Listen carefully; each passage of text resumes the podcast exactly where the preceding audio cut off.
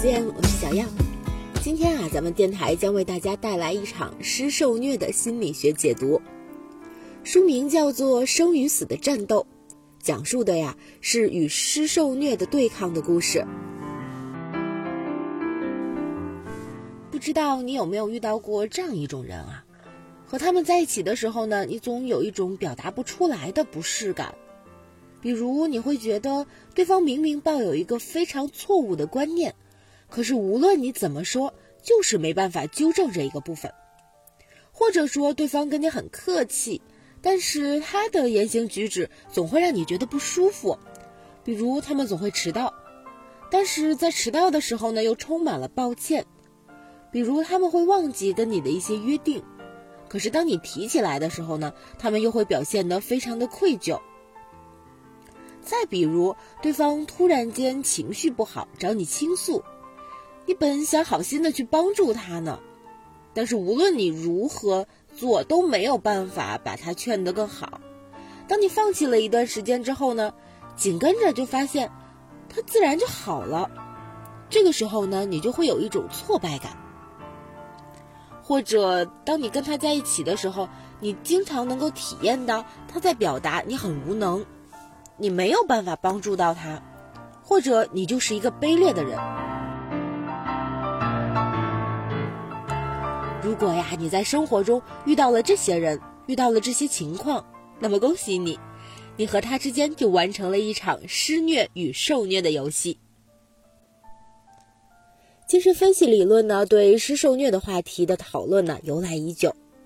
从创始人弗洛伊德开始啊，就有着对施受虐现象的分析理解。虽然主要的理论是以性决定论著称的，但是在其晚年，理论逐渐发展成为了生的欲望与死的本能，二者之间的这种对抗和抗衡。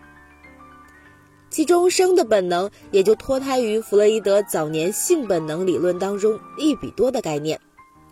它们都是繁衍生殖的核心动力，而死的本能呢，来自于弗洛伊德晚年对于世界大战的理解。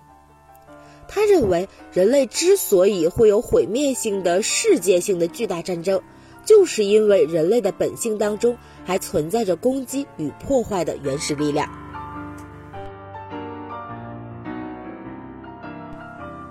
那今天呢，给大家分享的这本书《生与死的战斗》。便是近年来精神分析学派对于施受虐话题的理论分析。全书除了前两章讲述了施受虐的基础理论，后面的章节呢被分为了四大部分，分别是四个受虐的案例。值得一提的是啊，这次的案例分别由理论背景不同的心理咨询师做的分析和理解，因此我们可以从不同的视角来看，理解这四个案例当中。施受虐的现象。施受虐这个词呢，由来已久啊。它最早的由来呢，是萨德侯爵在狱中写下的色情场景。虽然他的作品看起来违反道德，甚至违反了人性，但是在精神分析的领域啊，我们就能够看到那些最荒诞无奇和漫无节制的自由联想。小说就像是作者的梦一样。它越是荒诞，距离潜意识就越近。这本书中讲到的施受虐呢，并不仅仅局限于性爱中的施虐和受虐的癖好，它实际上呢被扩展为一种人际关系的模式，在其中我们能够发现各种无意识的幻想、冲突和创伤之间的交互作用，也能够看到。一个人从出生的婴儿期直到幼儿期期间，养育者不当的教养行为是如何影响一个人对自己和他人的看法，又是如何影响他们的依恋模型的，进而让他们产生出这种施虐和受虐的行为模式来。当然哈，性爱是施受虐的集中表现形式，我们也将会谈到。为什么施受虐关系最容易在性爱当中呈现出来的呢？那首先我们来看为什么会出现施受虐现象呢？作者发现呀，施受虐现象的核心来自于一种分与分离有关的心理障碍。我们每个人呢都渴望独立，但同时也渴望链接。在这二者之间，我们会找到一个平衡点，作为最舒适的区域。但是过分的独立会让我们觉得孤独、没有温暖、缺少支持；而过分的链接呢，会让我们体验到窒息、拥挤、被控制和淹没。在这种矛盾的心理状况下，一部分人就选择以施受虐的方式去寻求与他人的链接。这样，他们不至于退回到一种失去自我的境地。这种失去自我的境地，就好像被母亲孕育的状态一样。那个时候呢，你并不是一个独立的个体，而是完全需要去依附另一个人才能存活。因此，施受虐者必须要和别人保持链接，而且使用施受虐的方式来建立痛苦的链接。这种方式在性爱当中，既不会让两个人的关系过于亲密，也不会让两个人的关系过于疏远。那么，施受虐现象是怎么来的呢？在临床材料和文献当中啊，作者发现，施受虐的萌芽和初步形成是在刚预期，这是一个有关身体操控和分化自我与他人的时期。弗洛伊德很早就发现啊，具有高预期性格的人呢，喜欢让他人处于自己的控制之下。自大的感觉和无助的感觉都伴随着刚欲性格的形成。因此啊，无论在心理咨询当中，还是我们日常交往当中，当我们碰到施受虐的来访者时，你都会感觉到一种想要被占据、被贬低和被摆布的感受。或者你会下意识的产生一种冲动，想要去占据、贬低和摆布他们。在这里呢，我们再来解释一下“刚预期”这个词啊。弗洛伊德在理解一个人的成长过程当中，将一个人成长的第二个时期称之为“刚预期”，因为在生理发展层面，当一个人超过了一岁。他们对自己肌肉的控制呢，变得更加的灵活有力，这时他们的肛门括约肌呢，将会得到更好的控制。换句话说，一岁以前的婴儿是没有能力灵活的掌握自己的括约肌的。因此，在这个时期呢，婴儿通常通过掌控自己的大小便的排泄来产生控制感这种心理特点。另外，在象征层面上呢，肛门括约肌是我们身体内部与外部的交界面，括约肌是内部自我与外部世界相互作用的位置，这也让我们区分自己内心世界和外部世界形成了可能性。例如，我们可以区分哪些是我们自己的愿望和想象，哪些是他人的真正需求。如果呀，我们能够清晰的理解这一点。我们就不大容易产生控制他人的行为，否则我们将自己内部的想象误以为是他人的真正需求，便会努力的去满足自己想象当中别人的需要。当我们顺利的度过了刚预期，便进入了第三个时期，也就是俄狄浦斯期。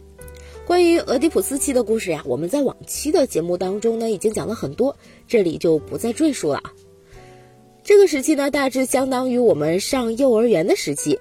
你会发现在这个时期，我们才真正的去理解男性与女性之间的不同。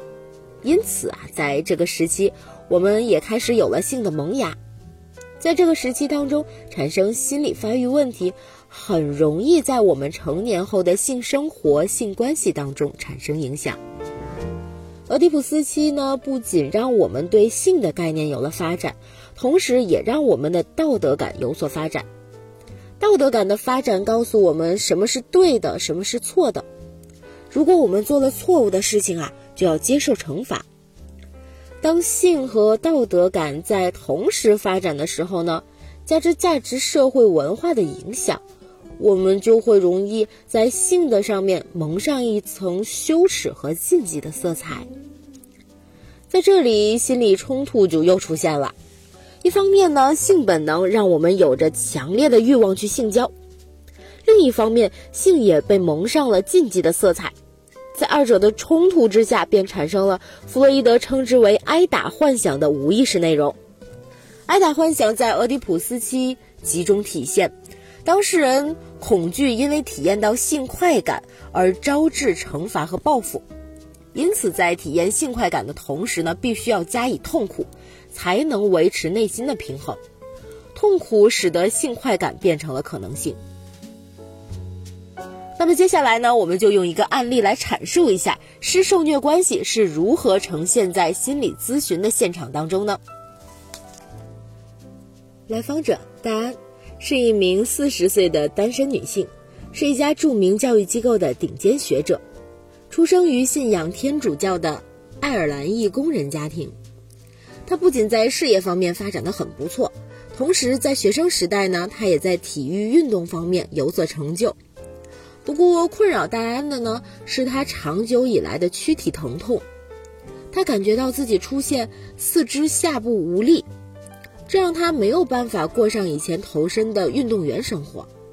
但听说通过心理学方法能够帮助他缓解这些疼痛，于是呢，就前来接受心理咨询。不过，这里的心理咨询呢，应该称之叫做为心理分析。这个案例呢，也是用比较经典的精神分析方法来帮助戴安解决问题的。可是，在工作当中呢，咨询师发现了不对的地方，他经常会在戴安的语言中体验到自己的无能为力。比如，戴安会说：“哦，我唯一的兴趣是从疼痛中解脱出来。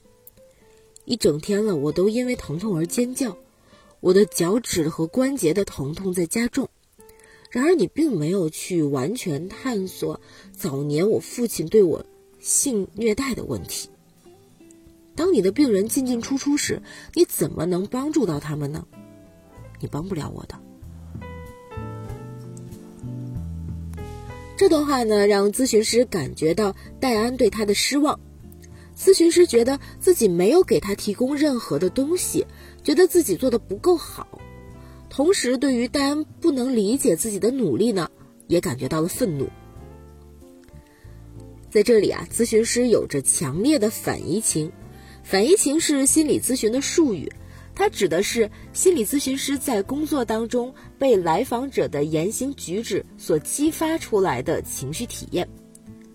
根据反移情的性质呢，可以将其分为互补性反移情和一致性反移情。互补性反移情通常能够与来访者的情绪状态相链接，组成一组互动。例如，来访者经常表现出孤立无援，咨询师就会呈现出拯救者的状态；来访者呈现出自我贬低，咨询师呢就会呈现出蔑视和忽略。而一致性反移情则会让咨询师体验到来访者内心当中的感受。在上述案例中，我们发现咨询师显然体验到了戴安内心当中的感觉。无论怎么样的艰苦努力，都没有办法做出改变，自己经常体验到无能为力和被忽略。也许正是因为这种无能为力的感觉，才在背后一直推着戴安，让他有了事业的成就。那么这种体验是从何而来的呢？我们就需要去理解戴安的原生家庭。他的家庭当中呢，总共有七个孩子，他排行第六，其中最大的孩子和最小的孩子都是男孩，其余五个孩子都是女孩。而他的父亲呢，对大哥最为器重。他的父亲和大哥对对方都有明显的这种理想化。也就是说，父亲呢认为大哥是世界上最好的儿子，而大哥认为父亲是世界上最好的父亲。这种理想化呢，让父亲没有办法看到戴安的价值。即便戴安在学生时代，他的体育水平超过了很多的男孩。与此同时呢，戴安的父亲还有一个非常无理的习惯，他会在沙发上一边看电视，一边把手放进内裤，像录音癖。而摩擦自己的生殖器，这个现象让戴安感觉到强烈的憎恶。令戴安无法接受的是，母亲反而在忍耐和无视父亲这样的举措。同时呢，母亲对于性也有着自己的禁忌。她认为性欲是肮脏的，因此他会禁止戴安自慰。对于男性的憎恶和性欲的禁忌，让戴安没有办法和异性发展亲密关系。于是，在他快三十岁的时候呢，作为同性恋出柜。与此同时，他便产生了四肢疼痛的症状。而这种症状，一方面可以理解为是他在惩罚自己享受性快感，另一方面呢，也可以理解为他让自己丧失了过去运动的能力，不允许自己出类拔萃。戴安说话的方式呢，非常能够激起人的情绪。当咨询师在倾听他时，就会感觉到焦虑和愤怒，因为咨询师体验到了戴安对自己职业的威胁。咨询师急切地想要找出点话来跟戴安说，想找到和他工作的方法，确定自己在工作当中的位置。但实际上，咨询师经常感觉到难堪和脸红，经常怀疑自己是否能够胜任，感觉到自己很无能，在被撕裂的感觉当中挣扎。戴安还会批评咨询师是一个懒鬼，没有用知识穿透戴安。咨询师还被指责这是一路跟着走。咨询师觉得自己一直想要去讨好他，他观察到自己想要用有力量的话语和他说话，并把他给定住，让戴安屈服于自己的解释。但实际上，咨询师却产生了强烈的怀疑，怀疑自己是否真的能够胜任这份工作。在案例督导当中，咨询师理解到，戴安并没有充分的分化自己和他人，他依然带有着婴儿般的幻觉，就是自己和咨询师在某种程度上是合为一体的。这种幻觉呢，就来自于婴儿期的幻觉，在这种幻觉的促使下，戴安就会无意识地感受到他自己的身体是遭受折磨的，而他也在用自己的痛苦折磨咨询师。于是他不停地体验到自己躯体疼痛，同时贬低咨询师不称职。戴安在原生家庭中实际上是备受折磨的。一方面呢，他的父亲有着潜意识的录音癖，同时他的哥哥也在家族当中享有很高的地位，这就让戴安产生了强烈的阴茎嫉妒。阴茎嫉妒是一种无意识的冲突，它指的是当女性发现男性有自己没有的器官时产生的嫉妒情感。当然，相应的，当男性发现女性能够生育而自己不能时，也会产生生育嫉妒。戴安在家庭中备受折磨，但是他的父母似乎默认了这一点，同时。母亲需要同时照顾七个孩子，这就给了戴安一种强烈的吃不饱的感觉。这种感觉被带入到咨询当中，戴安意识到自己的咨询师并不仅有一名来访者，这就让戴安再次体验了吃不饱的感觉。他渴望独占咨询师的关注，为了平衡这种内心的感受呢，戴安也竭尽所能的让咨询师体验到吃不饱的感觉。就是他坚决不让咨询师在工作当中体验到价值感。在对戴安运动能力的分析当中呢，督导发现他的超我命令他要成为一个拥有阴茎的男人，否则他就是一个不被允许体验快乐的女人。因为在他青春期时呢，母亲就禁止他手淫，禁止他体验性快感。但是想要成为拥有阴茎的男人。他就必须要通过唯一胜过别人的东西，也就是痛苦，来为自己加码，这就导致了他的过度运动，导致自己躯体损伤，在生理层面上促进了自己的四肢疼痛。那么戴安的施受虐冲突又是从何而来的呢？我们由表及里的来进行分析。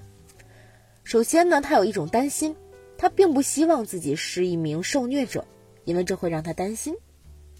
但实际上，原生家庭和母亲让他不能够允许自己享受性快感，同时也不能够允许他享受被插入的感觉。因为被插入的感受呢，会让他想到自己家庭当中的父亲和哥哥。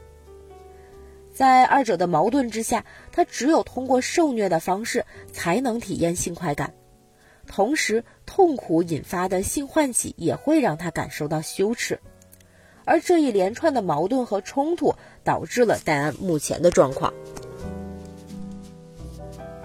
在这里，我们可以停一下，让我们来看一下美国精神障碍诊断标准当中是如何理解施虐癖和受虐癖的。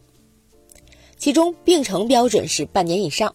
也就是说，当事人需要有着持续半年以上的施受虐愿望和行为，才可判定。那种临时突然起意的，并不能作为评估标准。另外，更重要的一点，施虐癖和受虐癖一定会伴随着心理和社会功能的困难。换句话说，施受虐本身并不是一种精神障碍，但是如果它引起了当事人的心理冲突，变成了一种精神障碍。让我们再次回到戴安的案例当中，在症状学层面，他有着受虐的癖好，同时又为此而感受到痛苦，这就在社会功能的标准上达到了受虐癖的条件。因此，他不仅是一名性受虐者，还是一名受虐癖患者。好的，今天这本书呢就为您介绍到这里。我们今天讨论了精神分析理论对施受虐的理解，为什么出现施受虐现象，各心理发展阶段是如何促进施受虐现象产生的，以及通过大家的案例呢来理解施受虐的关系模式是如何呈现在心理咨询中，它是如何影响一个人的正常生活的。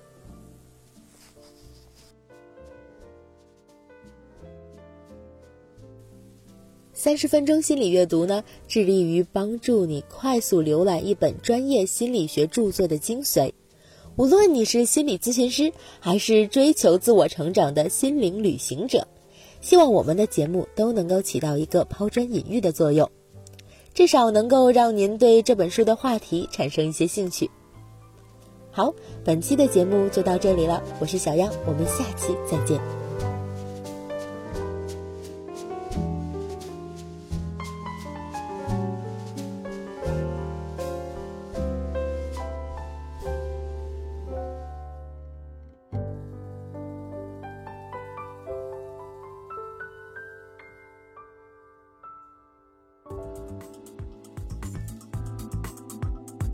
如果您对心理学感兴趣，欢迎关注我们的微信公众号“心理小厨”，微信搜索拼音“天津 PSY” 即可，或直接点击题目下方的蓝色字“心理小厨”加关注就可以了，更适合心理学爱好者和刚入门的心理咨询师阅读。